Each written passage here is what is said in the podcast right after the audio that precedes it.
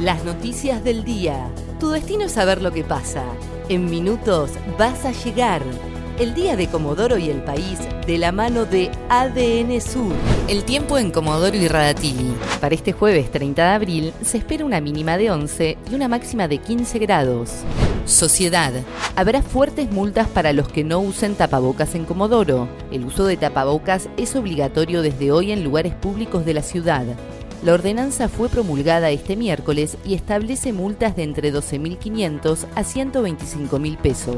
Confirman un nuevo caso de coronavirus en Caleta Olivia.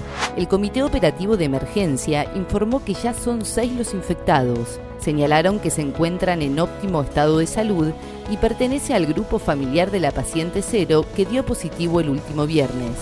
Policiales le dieron prisión domiciliaria a un secuestrador y fue linchado por los vecinos.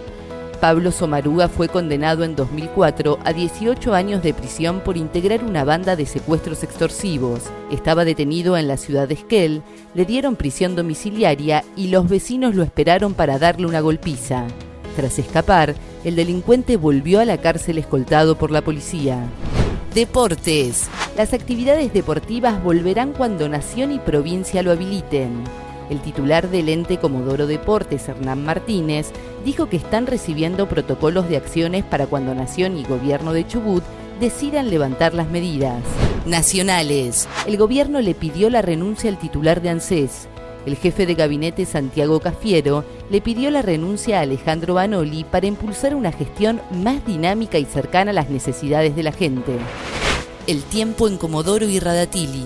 Para este jueves 30 de abril se espera una mínima de 11 y una máxima de 15 grados.